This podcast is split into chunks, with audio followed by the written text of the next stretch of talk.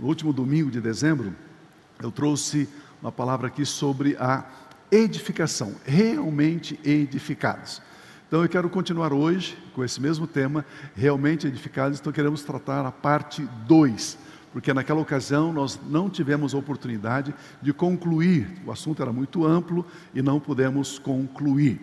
Quando nós falamos sobre edificação, amados, é, precisamos entender que eu e você, quando nós nascemos de novo, quando nós nascemos por cremos em Cristo Jesus, quando nós nascemos espiritualmente, nós precisamos crescer.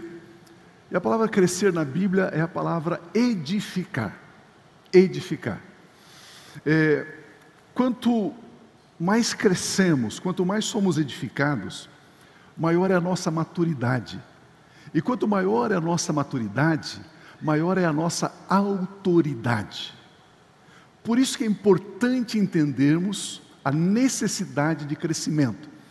Às vezes tem cristãos que perguntam para mim, pastor, por que, que parece que Deus abençoa tanto aquele fulano e a mim nem tanto? Será que Deus tem filhos preferenciais? Eu digo, não, não tem. É uma questão de edificação, de maturidade, de crescimento. Por isso que eu, eu sempre tenho dito que os pregadores, eles só têm duas mensagens. Só tem duas. Qualquer pregador que você ouvir, ou ele está pregando para a salvação, para aqueles que estão fora da igreja, ou eles estão pregando para a edificação, para os que estão dentro. Não existe mensagem fora de salvação e da edificação. Ou prega para edificação, ou prega para salvação. Ou prega para salvar vidas, ou prega para formar líderes. Aleluia. É? Não tem como. E quando o pregador prega, só existe duas maneiras de pregar estilo e conteúdo.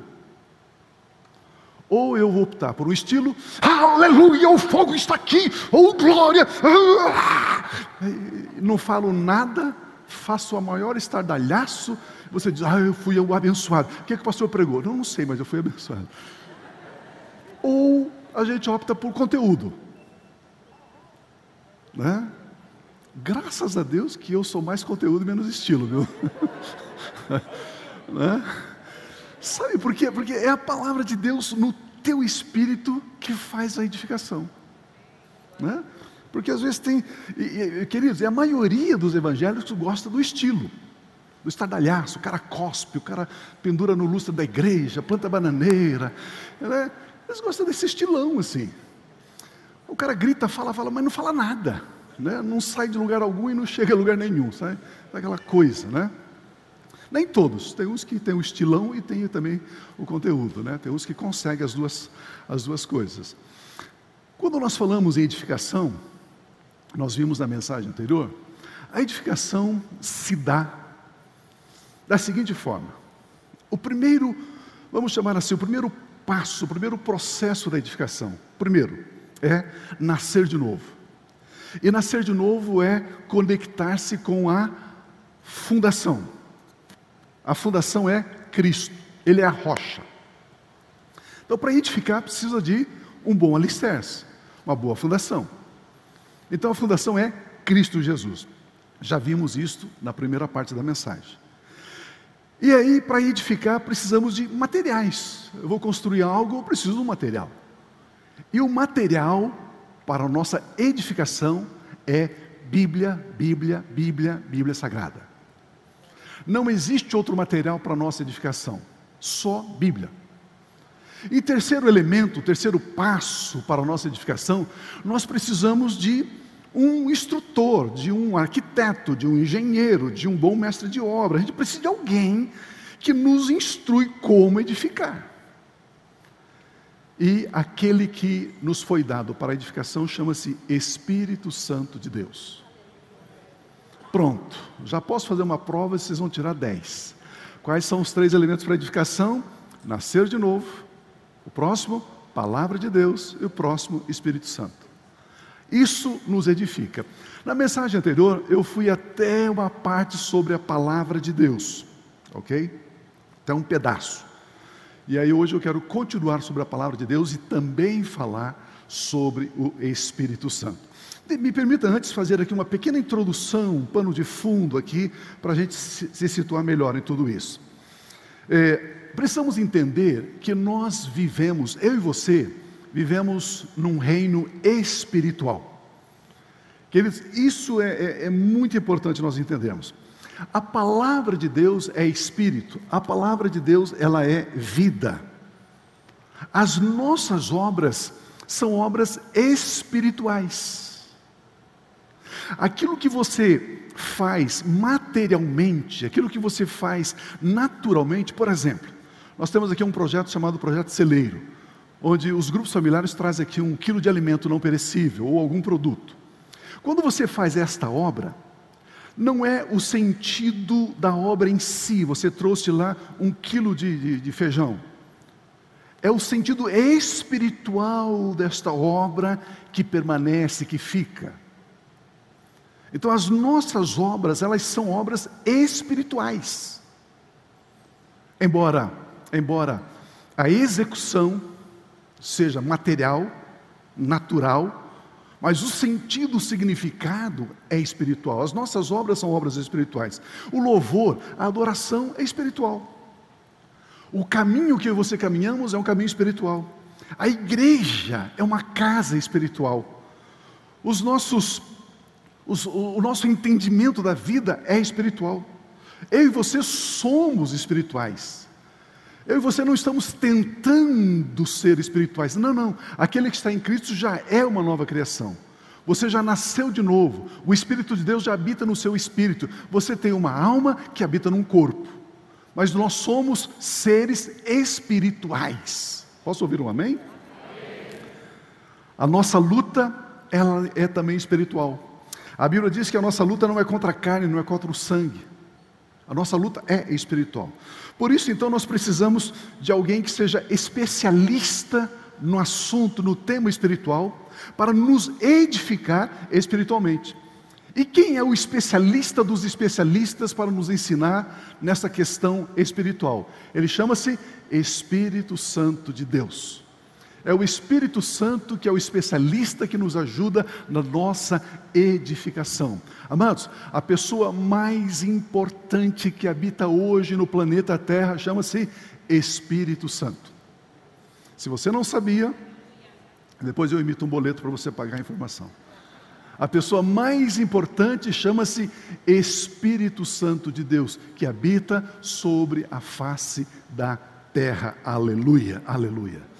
Somente o Espírito Santo nos ensina, somente Ele pode nos conduzir para decidirmos, para agirmos espiritualmente.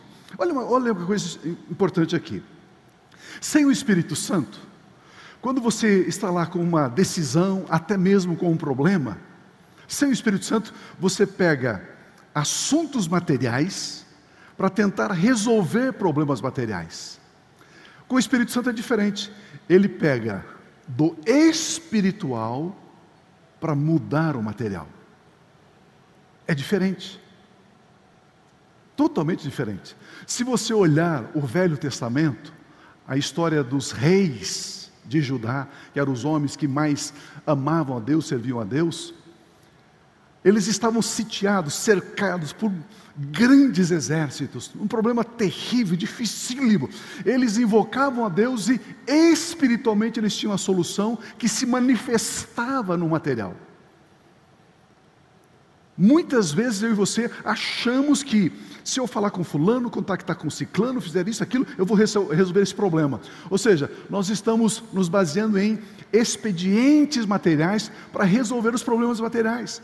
Só que eu e você somos espirituais. E não é materialmente que se resolve problemas materiais, é espiritualmente que se resolve os problemas espirituais. Por essa razão, o Senhor Jesus, antes da sua partida, antes dele ser elevado, assunto aos céus, ele reúne os discípulos e diz para eles o seguinte: Olha, eu tenho uma instrução para você. Ele, instrução não é conselho, instrução é faça assim, ok? Instrução não é para ser questionada, é para ser feita. Então Jesus ele dá uma instrução para os seus discípulos. Ele diz: fiquem em Jerusalém. Em outras palavras, não mexam uma palha sequer, não façam nada. Permaneçam em Jerusalém até que do alto vocês recebam o revestimento de poder, porque vocês, o Espírito Santo será dado a vocês. Sem o Espírito Santo, por favor, não faça nada. Eles obedeceram? Sim ou não? Não. Não obedeceram. Sabe o que, que eles fizeram? Eles reuniram e lançaram sorte para colocar um outro no lugar de Judas. Colocaram um dos discípulos lá, chamado Matias. Quem foi Matias? Não sei. Ele só apareceu no sorteio. Foi o Espírito Santo que os guiou a escolher Matias? Não. Se fosse o Espírito Santo, ele não teria que fazer sorteio. O Espírito Santo não, não nos guia através de sorteios. Ele nos guia dizendo, falando. Jesus trabalha três anos com eles e diz: vocês precisam do Espírito Santo para vocês poderem operacionalizar, praticar tudo aquilo que vocês ouviram de mim durante três anos. A importância, a centralidade da pessoa do Espírito Santo. E ele diz: então, aqui, vamos ler o texto por gentileza? Cadê o meu texto aqui? Vamos ler um texto. Antes de ler o texto, colocar o pensamento. Jesus disse: E vocês receberão um outro consolador. Um outro consolador. A palavra, a palavra consolador, a palavra consolador no grego é paráclito. E paráclito tem uma abrangência de significado. Paráclito significa chamado, convocado para estar ao lado de alguém. O Espírito Santo é o paráclito, ele foi nos dado para estar ao nosso lado. Alguém que pleiteia a nossa causa como se estivesse diante de um juiz, é um intercessor, é um conselheiro, é aquele que nos defende, é aquele que nos advoga. Num sentido mais amplo, ajudador, amparador, assistente, alguém que presta socorro.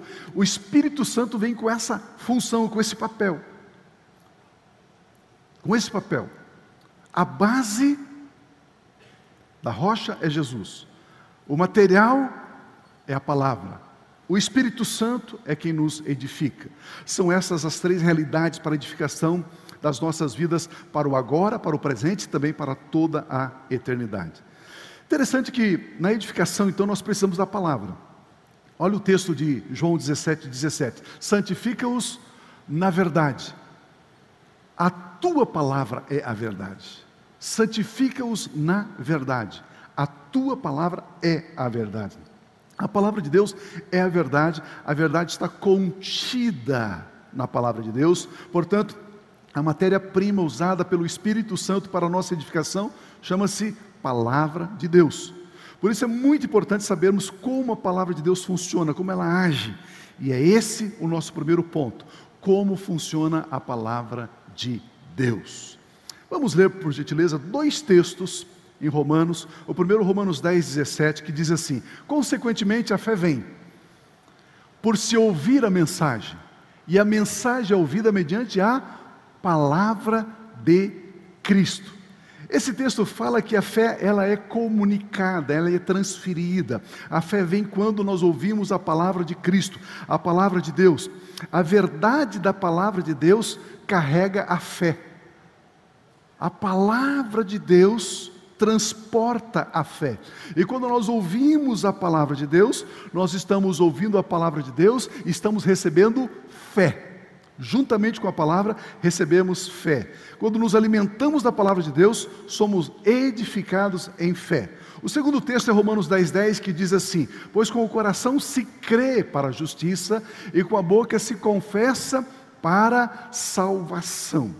Esse texto é lindíssimo, é riquíssimo. Uma outra versão diz assim: com a boca se confessa a respeito da salvação. Textos maravilhosos. O nosso crer se dá no nosso coração. Eu sempre tenho repetido isso aqui: coração e espírito são sinônimos. Quando você lê na Bíblia coração, é espírito, espírito é coração. Então, com o coração se crê, com o espírito nós cremos. Portanto, precisamos aprender a ouvir com o ouvido do coração. Ah.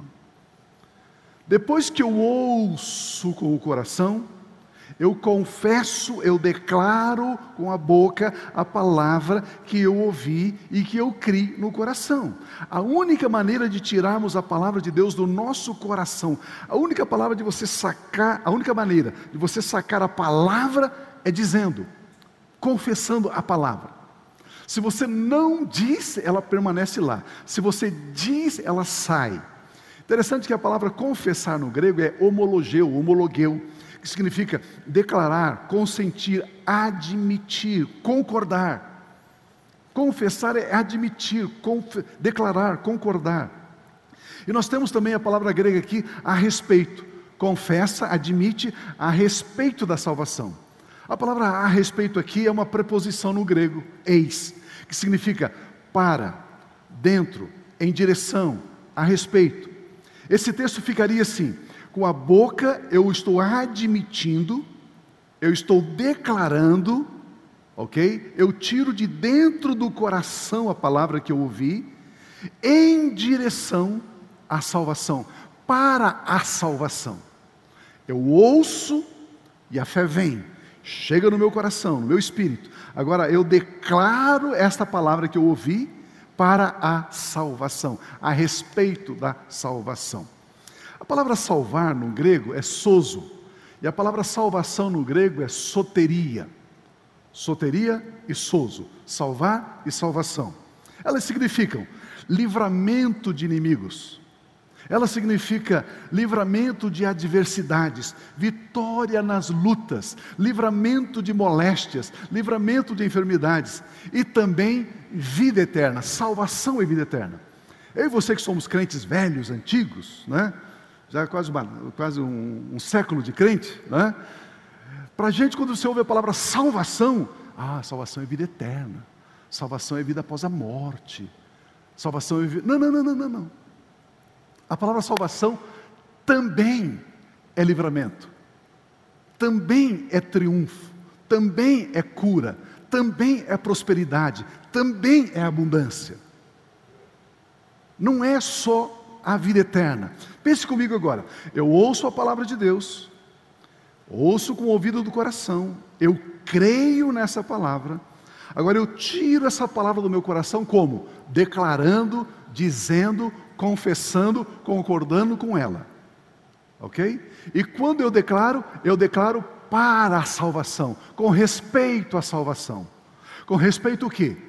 A uma vitória, a um triunfo, sobre uma doença, sobre uma adversidade, sobre um ataque e também para a vida eterna. Não somente para a vida eterna, mas também para a vida eterna. Salvação, num sentido muito mais amplo, é aquilo que confere segurança, é uma soma de benefícios, de bênçãos na vida do cristão. Efésios capítulo 1, versículo 3, olha que mistério, olha que coisa linda aqui.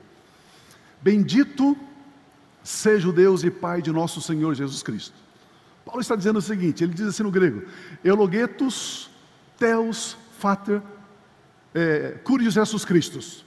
Ele está dizendo o seguinte: ele nos abençoou.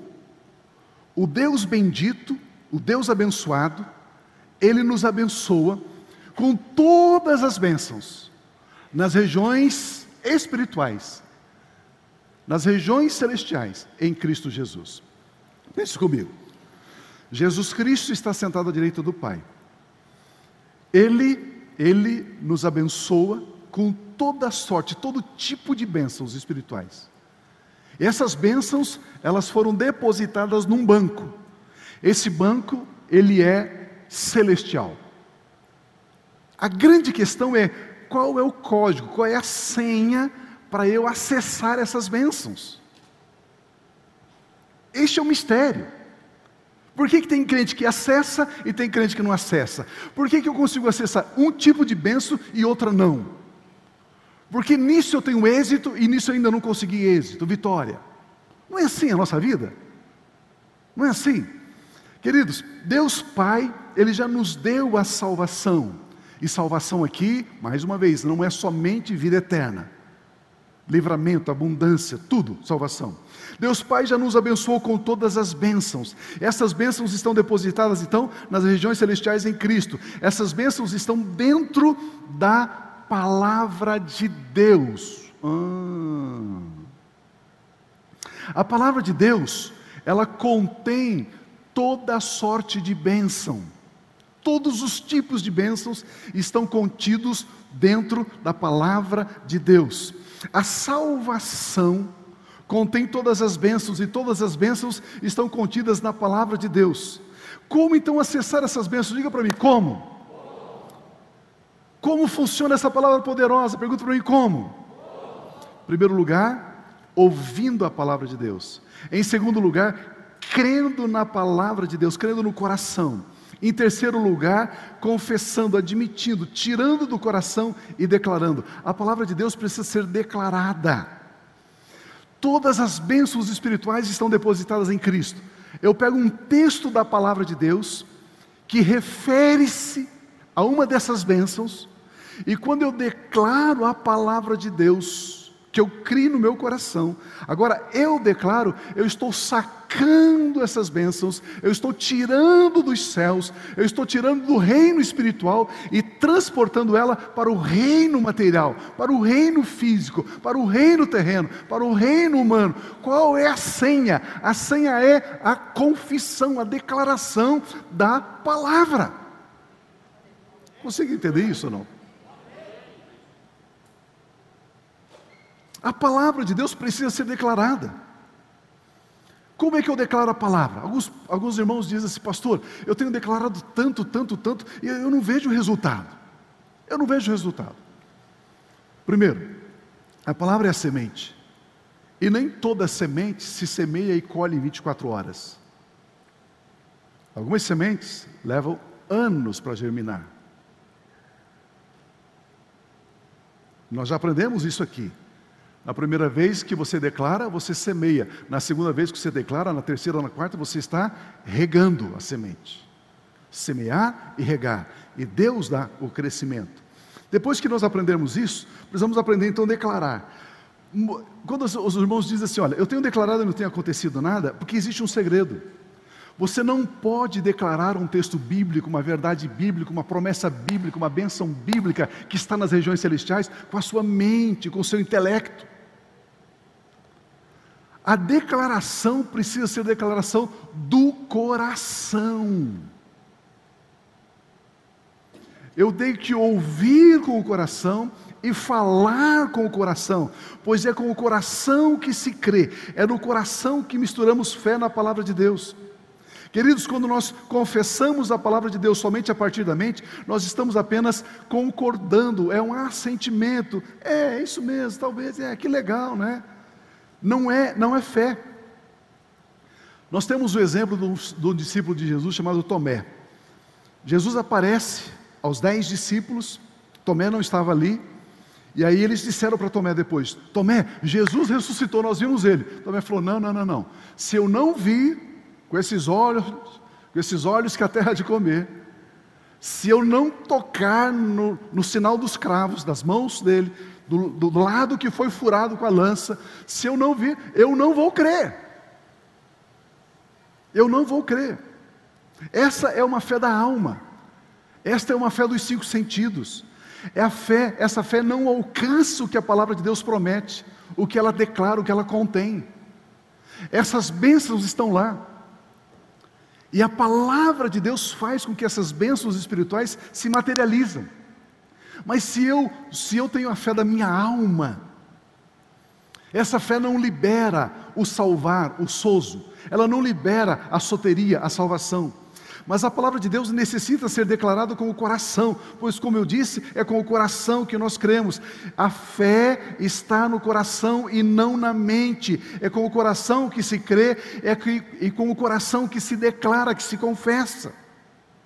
Se a nossa declaração, se a nossa confissão não está sendo eficaz, é porque não estamos crendo corretamente, ainda não estamos crendo com o coração, não estamos crendo com o nosso espírito, ainda a nossa alma está no controle, ainda os nossos cinco sentidos comandam a nossa vida, ainda eu sou aquele tipo de crente, é, pastor, comigo é assim, ó, é preto no branco, viu? Isso é alma pura. Isso é alma pura. Essa pessoa não alcança porque não está partindo do coração, não está partindo do espírito. Então, nós não cremos corretamente, porque os nossos pensamentos estão errados, e pensamentos errados, eles são estabelecidos em nós, porque a palavra de Deus ainda não faz parte da nossa mente, da nossa alma. Ela está no nosso espírito, mas quando confessamos, não confessamos a partir do espírito, confessamos a partir do nosso intelecto, do nosso assentimento, da nossa concordância intelectual. Como pensar os pensamentos de Deus? Conhecendo a palavra de Deus, lendo e meditando diariamente na palavra de Deus, declarando a palavra de Deus. Nós temos que mudar a nossa mente, a nossa maneira de pensar. A nossa mente, que é a nossa alma, precisa obedecer. A nossa mente, que é a nossa alma, precisa se converter. A nossa mente, que é a nossa alma, precisa, precisa se render. O seu espírito não. O seu espírito já está pronto. Você já é uma nova criação no seu espírito. O Espírito Santo de Deus já habita no seu espírito. Mais uma vez eu quero repetir isso. Existe dois de você dentro de você. Existe o você espírito e existe o você alma.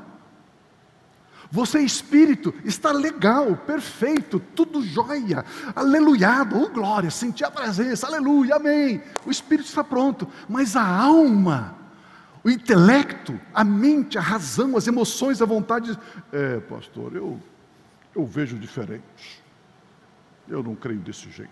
Pronto, é a alma. Aí, quando nós declaramos a palavra a partir da alma, ela não acessa as bênçãos espirituais que estão em Cristo Jesus, ela não saca essas bênçãos. Ela está lá, sem errada. Aí você confessa de novo, sem errada. Aí você confessa de novo e diz assim: ó, a terceira vez vai invalidar, vai invalidar o teu acesso.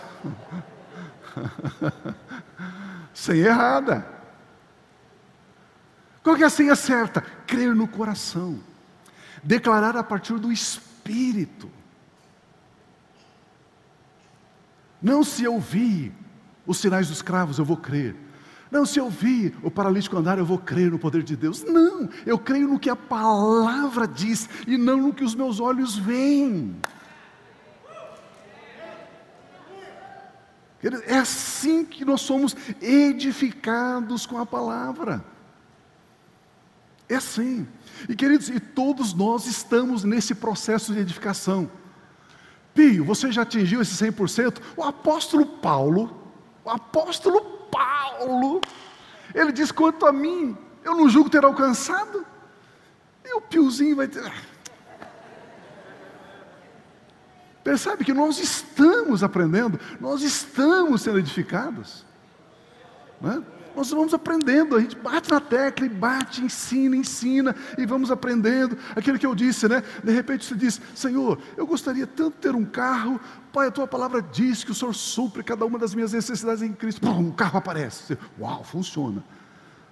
Aí de repente você diz: Deus, eu queria tanto comprar um sapato e nunca consegue. Sabe, você consegue uma coisa e outra não.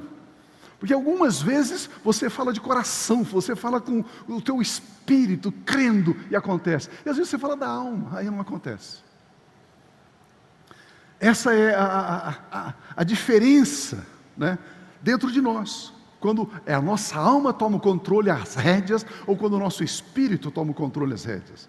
Por isso que Romanos 12, 2 diz assim: Não se amoldem ao padrão deste mundo, padrão, forma de pensar, intelecto, maneira de negociar, de vender, de trabalhar. Não, não, não, não copie o mundo, mas transforme-se pela renovação da mente. Lembre que mente é alma, para que sejam capazes de experimentar e comprovar a boa, agradável e perfeita vontade de Deus. Precisamos renovar a nossa mente. E como é que se renova a mente? Pela palavra de Deus. Eu tiro, eu tiro a filosofia humana, a filosofia terrena, os conceitos humanos, os conceitos terrenos, a educação humana, a educação terrena, conforme Paulo trabalha de uma forma linda em 1 Coríntios capítulo 2. Leia o capítulo 2 inteiro que você vai ser edificado ali. Ele falando da necessidade dessa mudança. Existe a sabedoria do alto, a sabedoria da terra. Existe, existe o conhecimento do alto, o conhecimento da terra. Ele diz: Nós somos aqueles que dependemos do conhecimento do alto. E aí eu preciso renovar a minha mente, ouvindo a palavra, lendo a palavra, ouvindo a palavra. Queridos, Vamos lá, deixa eu tirar a cinta agora. Agora vamos conversar sério. Desde que você acorda, até a hora que você vai dormir, você alimenta a sua alma. Aquilo que você ouve, jornal, o amigo, o inimigo, quem você ouve é alma, alma, alma, alma. É, é, eu me sinto injustiçado. Eu tenho você uma vez por semana durante uma hora. Você já pensou nisso? Eu tenho você uma vez por semana, durante uma hora, para encher a sua mente, para renovar a sua mente com a palavra.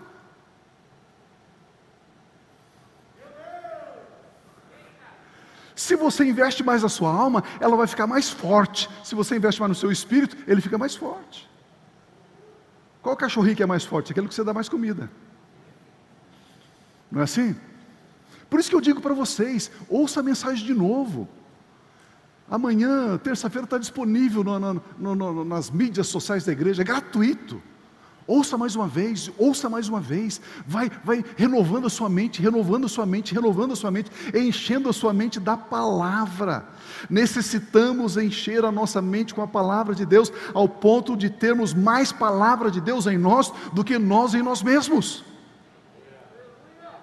A palavra de Deus, ela, ela endireita os nossos pensamentos. Nós somente podemos pensar em linha com Deus, alinhados com Deus através do conhecimento da palavra de Deus. Irmãos, isso é muito, muito, mas muito importante sabermos e praticarmos.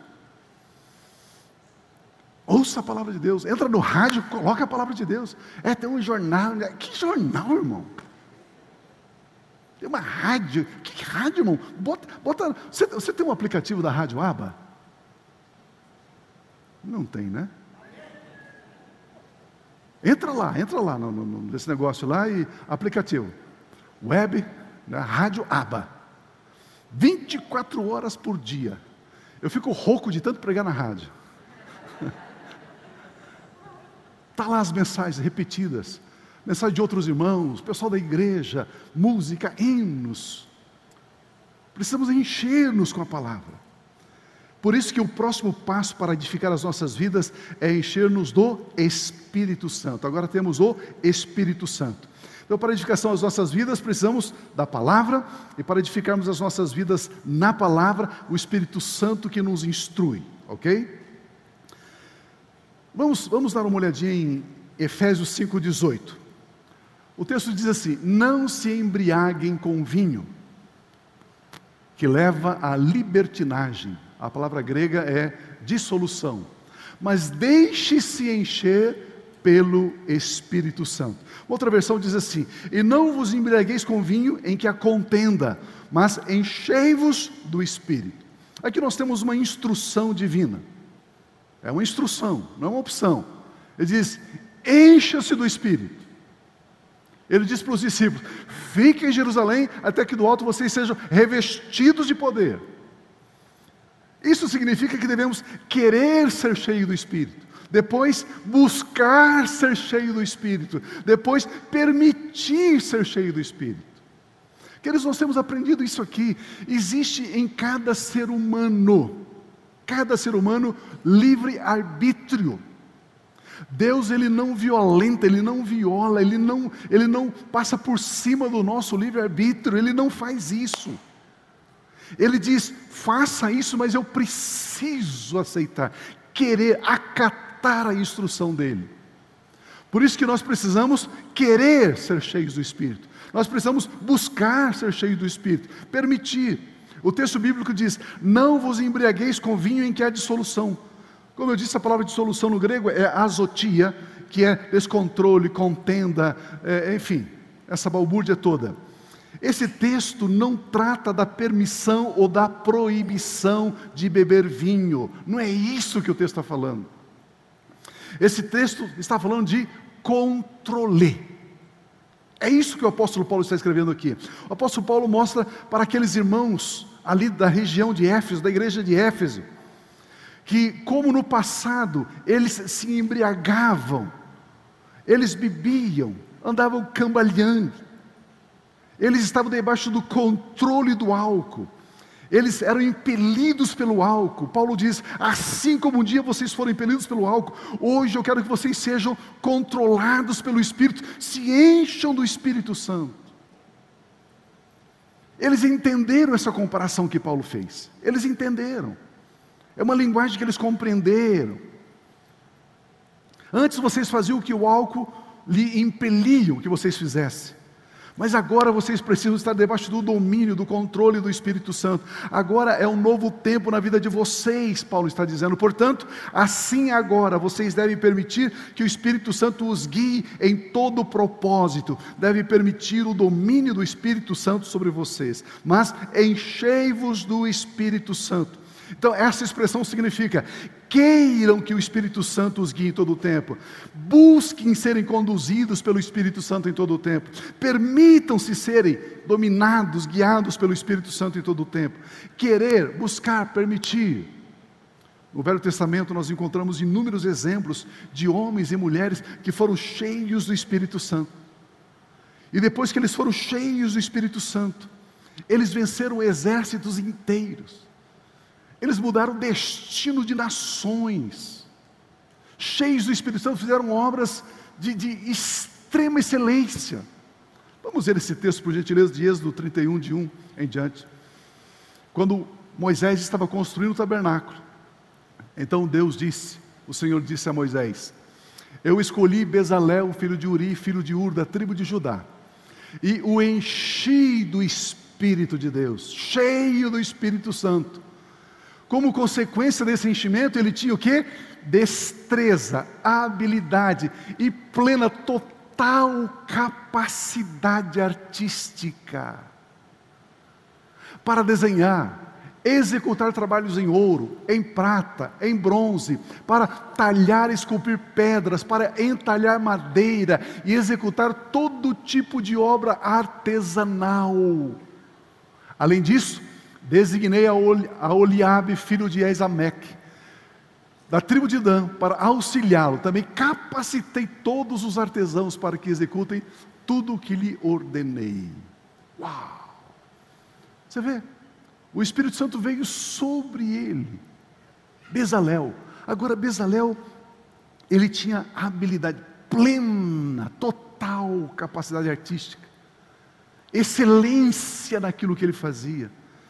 Ele estava cheio do Espírito Santo, capacidade para executar todo tipo de obra artesanal. Então, o Espírito Santo ele vem e ele nos edifica para. Ele nos edifica para o propósito do reino. Bezalel era um homem agora cheio do Espírito Santo, ele era guiado pelo Espírito Santo de Deus e ele era excelente naquilo que ele fazia. A qualidade, a capacidade, a habilidade não foi aprendida, foi recebida. Oh, aleluia. Vocês estão comigo ainda? A Bíblia fala de 1 Samuel capítulo 17, quando o Espírito Santo veio sobre um jovem. E esse capítulo narra a batalha entre os filisteus e Israel. E surge então um homem conhecido como Golias, o gigante. Por 40 dias ele desafia o exército de Saul. E de repente chega no fronte da batalha esse jovenzinho de 17 anos chamado Davi. A Bíblia diz que ele tinha sido ungido e ele estava cheio do Espírito Santo. Pode, que coisa mais linda, Matos. Você pode imaginar? Um menino de 17 anos, chegando numa maior confusão, no fervo de uma guerra, só que cheio do Espírito Santo, guiado pelo Espírito Santo. E agora, Davi, ele se dispõe, ele se dispõe a enfrentar, a lutar com o gigante Golias. Davi, por estar cheio do Espírito Santo, ele não teve medo de Golias, ele se dispôs a lutar. Ele creu que Deus estava capacitando, habilitando ele para aquela luta. Ele estava certo da vitória, mas certíssimo da vitória, porque o texto diz que ele se interessou também pela recompensa que o rei daria ao vencedor. Ele estava certo da vitória. Ele ficou do lado de Deus, ele lutou, ele venceu. Amados, neste novo ano que está iniciando, queira, Busque, permita o Espírito Santo encher você. Permita. Ah, Espírito Santo, eu quero mais. Mais da sua unção, mais da sua glória, mais da sua presença. Isso fará com que você enfrente esse ano sem medo, com uma disposição de crescer ainda mais na graça e no conhecimento que é em Cristo. Crer diariamente, constantemente, que o Espírito Santo está em você. Você permanece do lado de Deus, da palavra de Deus. Os seus feitos serão excelentes, serão extraordinários, incomuns, diferentes. Porque é assim que a palavra de Deus nos instrui. Não vos embriagueis com vinho, mas enchei-vos do Espírito Santo. Irmãos, estar cheio do Espírito Santo de Deus é tão importante, é tão importante. É tão importante. Sem o Espírito Santo nós não conseguimos. Radicalmente não conseguimos. Jesus, quando ele diz aqui, em Atos 1,4, ele diz assim: Certa ocasião, enquanto comia com eles, deu-lhes esta ordem: Não saia de Jerusalém, mas esperem a promessa do Pai, da qual lhes falei. Jesus se referia ao Espírito Santo que Deus Pai enviaria para revestir os discípulos de poder e enchê-los de autoridade. Não tem como edificarmos as nossas vidas sem que antes nasçamos de novo, estejamos conectados na rocha, conheçamos a palavra de Deus, que é o material que nos constrói, e sejamos cheios do Espírito Santo. Irmãos, eu e você, chega um momento da nossa vida que a gente precisa se convencer. Estar convencido do quê? De que um esposo ou uma esposa, um filho, uma filha, um estudante, um empresário, um funcionário, um ministro do Evangelho, ninguém, ninguém, ninguém será capaz, qualificado, habilidoso, vencedor, vitorioso, sem que antes sejamos cheios do Espírito Santo de Deus. Simples assim, radicalmente assim. Para realmente sermos edificados, edificarmos as pessoas que estão ao nosso redor, é necessário sermos cheios do Espírito Santo. Então vem a última pergunta, né? E vale um milhão de dólares a resposta: Como ser cheio do Espírito Santo? Pergunta para mim: Como? Vamos para o texto, por gentileza, de Efésios 5, 18 a 21. Não se embriaguem com vinho que leva à libertinagem, mas deixe-se encher pelo Espírito. Como? Falando entre vós, falando entre si com salmos, hinos e cânticos espirituais. Como? Cantando e louvando de coração, não da mente, mas de coração ao Senhor. Como? Dando graças constantemente a Deus Pai por todas as coisas. Como? Como? Próximo. Sujeitando-se uns aos outros por temor de Cristo. Como é que eu me encho do Espírito Santo? Aleluia. O texto diz: falando, cantando, dando graças e sujeitando. Vamos repetir? Diga comigo: falando, cantando, dando graças e sujeitando. Vamos ver cada um desses pontos aqui. A palavra falar aqui no grego é, é a palavra Laléu. Laléu significa articular o som, pronunciar, usar a língua, contar. Eu e você precisamos falar. Falar aqui não é falar com a outra pessoa, é falar com você mesmo. Você precisa aprender a conversar com você mesmo. Enquanto você anda, você fala. Enquanto você trabalha, você fala. Enquanto você descansa, você fala. Você fala o quê? Salmos. Falando entre vós com salmos, diz o texto bíblico.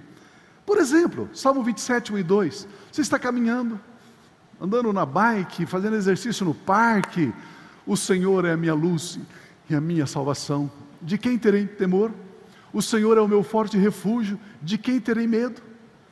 Quando homens maus avançarem contra mim para destruir-me, eles, meus inimigos e meus adversários, é que tropeçarão e cairão.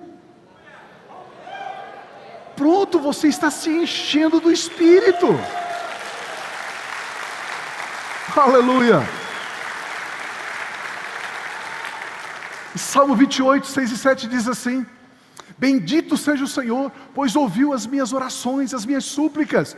O Senhor é a minha força, o Senhor é o meu escudo, nele meu coração confia, dele eu recebo ajuda, meu coração exulta de alegria e com meu cântico lhe darei graças.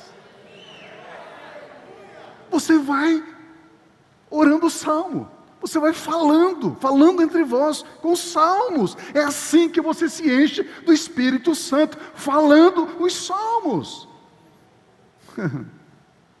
que coisa tremenda. Olha aí do salmo, o salmo de número 63, de 2 a 8.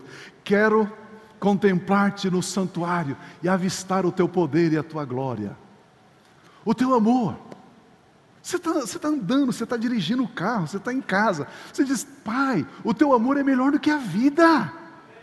Por isso os meus lábios te exaltam. Enquanto eu viver, eu vou bem dizer ao Senhor, e em teu nome eu levantarei as minhas mãos, aleluia. Já perdeu a oportunidade de levantar as mãos. Aleluia, a minha alma ficará satisfeita, como quando tem rico banquete, com lábios jubilosos, a minha boca te louva, Senhor. Quando me deito, lembro-me de ti, penso em ti durante as vigílias da noite, Senhor, porque és a minha ajuda, canto de alegria, à sombra das tuas asas, a minha alma apega-se a ti, a tua mão direita é que me sustém, Senhor. Aleluia, aleluia, aleluia, aleluia. Aleluia falando.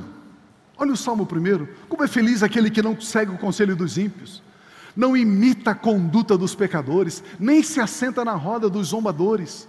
Ao contrário, sua satisfação, seu prazer está na lei, na vontade do Senhor, e nessa vontade ele medita de dia e de noite. Ah, essa pessoa é como árvore plantada à beira de águas correntes, dá fruto no tempo certo, as suas folhas não murcham, tudo, tudo que faz prospera. Como é que você se enche do Espírito? Falando a palavra, falando salmos. Salmodiando, diz a Bíblia. Filipenses 4,3 diz: Posso tudo, tudo posso naquele que me fortalece. Você está ali trabalhando, de repente vem lá um e-mail, vem lá um texto, vem lá um telefonema, uma notícia diversa, uma notícia ruim, uma notícia triste. Ah, eu posso todas as coisas naquele que me fortalece. Senhor, em Ti eu confio. Senhor, Senhor, em Ti eu confio. Senhor, o Teu amor é melhor do que a vida. É assim, amados, é assim. Alguém pode estar perto de você e perguntar: O que foi que você disse? O que foi que você falou? Você está falando comigo? Você vai responder: Não, não, não estou falando com você, estou falando comigo mesmo eu estou me enchendo do Espírito. Eu estou enchendo do Espírito. Mas de repente, né? Já aconteceu comigo algumas vezes. Eu estou aí orando, falando em línguas no, no, no, no, carro, assim, né? De repente passa um outro carro do outro lado assim, ele olha, olha e começa a dar risada, né? Claro que ele vai dar risada, ele não vai entender nada do que está acontecendo. Não vai entender. Mas você está se enchendo do Espírito. E aí você continua. Eu que habito no esconderijo do Altíssimo, a sombra do Onipotente eu descanso. Eu digo do Senhor, Tu és o meu Deus, meu refúgio, em Ti, em Ti eu confio. Falando em salmos. Mas o texto diz que ainda tem mais, cantando e louvando ao Senhor. A palavra cantar aqui no grego é ado, que é cantar, louvar, proclamar, exaltar. Para a exaltação de meu Deus e Pai eu canto. O túmulo está vazio, eu canto. Meu Jesus ressuscitou, eu canto. Queridos, nós temos, nós temos músicas aqui tremendas, poderosas. Enquanto você está louvando, enquanto você está cantando, você está se enchendo do Espírito. Ah, vamos terminar o culto agora, em nome de Jesus, amém. A pessoa, não, tem, tem louvor, tem louvor. Tem louvor. O que, que você tem de mais importante lá fora do que ser cheio do Espírito aqui dentro?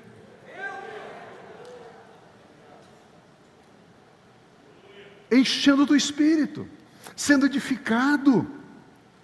Quando alguém pergunta para você, por que você está aí resmungando? Você diz, eu estou louvando, estou cantando. Oh, eu estou louvando. A pessoa pode até dizer, ah, mas não entendo você. Você diz, ah, eu estou louvando de coração.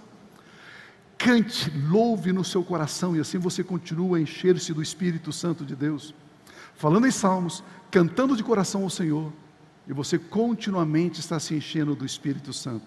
Terceiro, dando graças ao Senhor. A palavra graça aqui, eucaristeu, é ser grato, sentir gratidão, dar graças, agradecer. Obrigado, Senhor. Sou grato a Ti Sou grato pela sua bondade, sou grato pelo teu santo nome, sou, eu sou grato por poder te louvar. Eu te agradeço pela minha vida, pela minha família. Eu te agradeço por aqueles que me amam, por aqueles que nem gostam tanto de mim. Eu te agradeço, Senhor. Eu te agradeço pelo trabalho. Eu te agradeço, Senhor, pelo estudo. Eu te agradeço pela igreja. Eu te agradeço pelo meu pastor. Aleluia. Eu sou grato por ti, Senhor. Eu sou grato. Aleluia. Dar graças é diferente de queixar, de reclamar. Senhor, por que, que isso está acontecendo comigo? Deus, misericórdia. Senhor, porque essa situação está difícil. Senhor, cadê meu trabalho? Senhor, porque esse problema? Senhor, porque isso? Não é assim que se enche do Espírito, é dando graças. Querido, você não resolve problema falando de problema, você resolve problema falando da solução.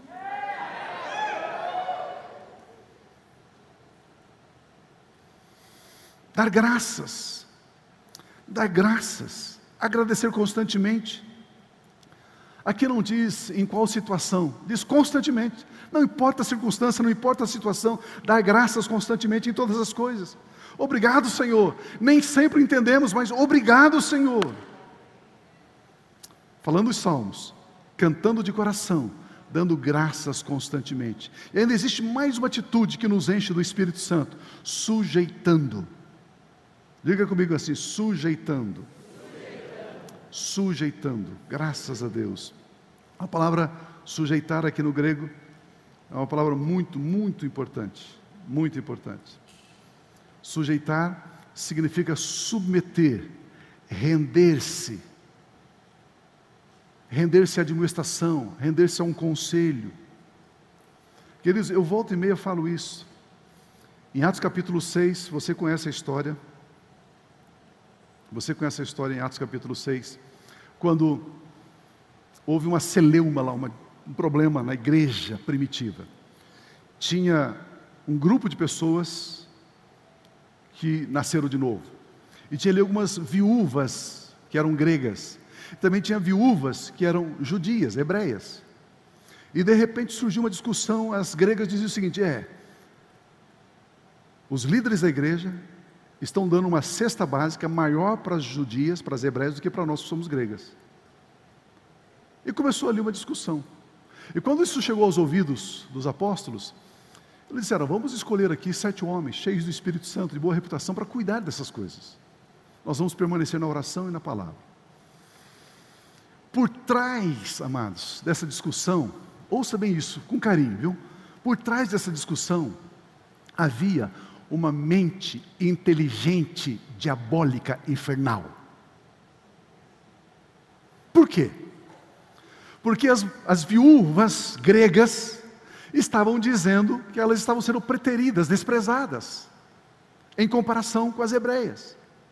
Isso significava que quando Pedro subisse no púlpito para ensinar, para pregar, aquelas pessoas que estavam ouvindo a fofoca das gregas, diziam: é, Pedro está pregando isso, mas ele não vive. Pedro está falando, mas olha, ele faz acepção de pessoas. Com isso, aquele grupo não receberia a palavra dos pastores da igreja. E se não receber a palavra, não recebe espírito e vida. E se não recebe a seiva, vai secando. Por isso que encher-se do espírito passa por sujeição. Quer ver? Se você duvida de mim, se você tem suspeita a meu respeito, você não recebe a palavra que eu prego. E se você não recebe a palavra que eu prego, você não se alimenta. Se você não se alimenta, você vai ficando espiritualmente desnutrido, desnutrido, você não está sendo edificado. cada dia mais você está se fragilizando, se fragilizando, ficando anêmico, astêmico. Olha o perigo, amados. Olha o perigo. Por isso que o texto diz: sujeitando-vos, sujeitando-vos, uns aos outros no temor de Cristo. Sujeitar a admoestação, ao conselho de alguém, sujeitar a uma atitude voluntária, obedecer, ceder, cooperar, assumir responsabilidades, levar uma carga. A palavra upotasso, sujeitar é um valor que você carrega dentro de você. Quando você é um cristão que sabe a importância de sujeitar, você diz: Eu posso aprender mais, eu posso apoiar mais, eu preciso concordar mais, eu posso colaborar mais, eu posso me importar mais. Você está sujeitando. Quando você vem para a casa do Senhor, por exemplo, os irmãos do grupo de serviço diz: Por gentileza, você poderia se sentar aqui? Eu sento onde eu quero. Pronto, não sujeitou. Pronto, já não, já não está se enchendo do espírito. Você não presta atenção. Aí alguém diz assim: por gentileza, você poderia sentar nesse lado aqui? Você sabe com quem você está falando?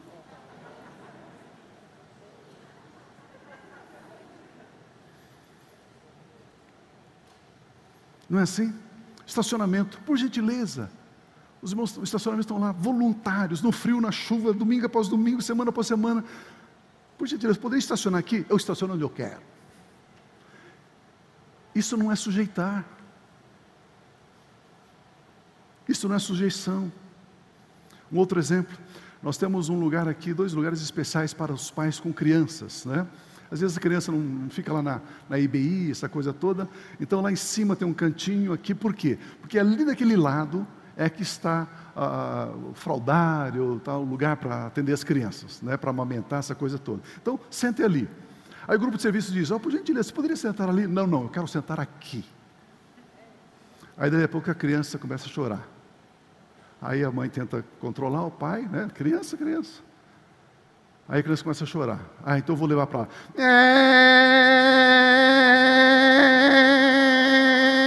Até chegar do outro lado.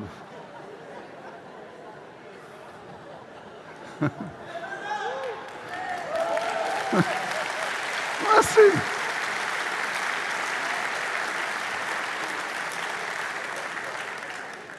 É simples. E coitadinha da criança não tem culpa de nada. É, é pastor, não, pastor, ei, ei, ei, eu e Rose tivemos três filhos e temos seis netos. Eu estava pregando, a Rosa estava sentada assim na frente com um paninho, um cobertorzinho no chão e eles deitados dormindo ali nos pés dela. Porque se você afastar a vara da criança, amanhã, amanhã ela vai, ela vai entristecer você, desonrar você. É o que diz a Bíblia. E não tiramos a vara dos nossos filhos nunca. E agora os nossos filhos têm os seus filhos, chama a varinha de Mr. Discipline. É. E os nossos filhos não nos envergonham, pelo contrário, eles nos honram. É assim. É assim.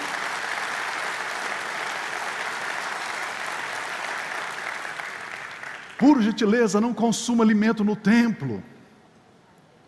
Ah.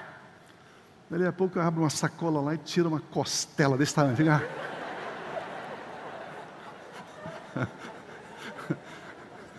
Eu, eu, eu, estou exagerando assim, né? estou brincando assim com vocês, só, só para né, fixar um pouco o ensino. Não é? Por quê? Porque sábado tem culto aqui, se come aqui, domingo de manhã tem culto, domingo à tarde tem culto, sabe? Aí o pessoal que chega depois está tudo sujo. Esses dias eu disse para uma pessoa, Deus só vai prosperar você, meu irmão. O dia que você tratar as coisas dos outros igual quando você trata a sua e melhor ainda. Aleluia. O dia que você cuidar das coisas dos outros, como se fosse sua, e cuidar com tanto zelo, com tanto capricho, melhor do que como se fosse seu, Deus começa a prosperar você. Simples assim. Simples assim. Lá no trabalho, o chefe passa uma, uma tarefa para você, tal, ele vira as costas, você vai na internet, vai no, no celular, e fica nas redes sociais. Depois de, ó, oh, chefe, não deu tempo de fazer. Não houve sujeição, não está se enchendo do espírito. Lembre-se, não existindo submissão no tom da sua voz, não existirá submissão no seu coração. Submissão não é fraqueza, é uma postura que permite o Espírito Santo continuadamente encher você. Nós oramos, vivemos um tempo nos Estados Unidos, estava fazendo um curso, estava frio. Teve um dia lá que deu 10 graus abaixo de zero, neve, gelo para todo lado. Aí eu saía de manhã, ia para a escola, e lá está o prédio. Ah, e a instrução que a gente tinha da escola é: se você chegar mais cedo, estacione mais longe da entrada da escola. Porque alguém pode estar atrasado, aí ele vai estacionar bem pertinho e aí ele pode entrar e ganhar um pouco de tempo. Então, quando a gente chegava mais cedo, ao invés de colocar na porta da escola já para acessar, porque aquele frio terrível lá fora, não, a gente estacionava longe. E caminhava assim, às vezes um trecho enorme, naquele gelo escorregando. A gente tinha que passar em cima da grama congelada, porque se pisar na calçada o gelo derrubava você e deixávamos as vagas pertinho da porta para aqueles que vinham depois. Não é impressionante? Não, não, eu cheguei primeiro, eu posso escolher o meu lugar. Eu cheguei primeiro, estaciono onde eu quero. Eu cheguei primeiro, eu cheguei. Sujeitai-vos uns aos outros, falando, cantando ação de graças e sujeitando. É assim que nós nos enchemos do Espírito Santo. E quando estamos cheios do Espírito Santo, ele nos dá habilidade, capacidade para sermos excelentes em tudo aquilo que fazemos. Meu Deus. Estão comigo ainda? É, pastor. Eu tenho um pastor amigo em um outro lugar, eles estão passando por dificuldade. Eu posso dar o meu dízimo lá? O que, que a Bíblia diz? Você tem que trazer o seu dízimo aonde você está sendo alimentado, nutrido, não é? Imagina você abre um restaurante, eu vou almoço lá e digo, olha, não vou pagar aqui não, eu vou pagar ali na esquina, porque aquele, aquele restaurante ali é mais pobrezinho que o seu, então eu vou, vou pagar a comida lá. Você gostaria? Então são coisas simples de sujeição. Não, meu dízimo, minha oferta, eu faço o que eu quero, eu ajudo quem quero. Aí quer dizer, não tem o enchimento do espírito, aí as coisas ficam travadas, as coisas não acontecem. Porque começamos a tropeçar nessa pseudo-liberdade. Liberdade não é fazer o que eu quero, é fazer o que eu devo fazer. Isso é liberdade.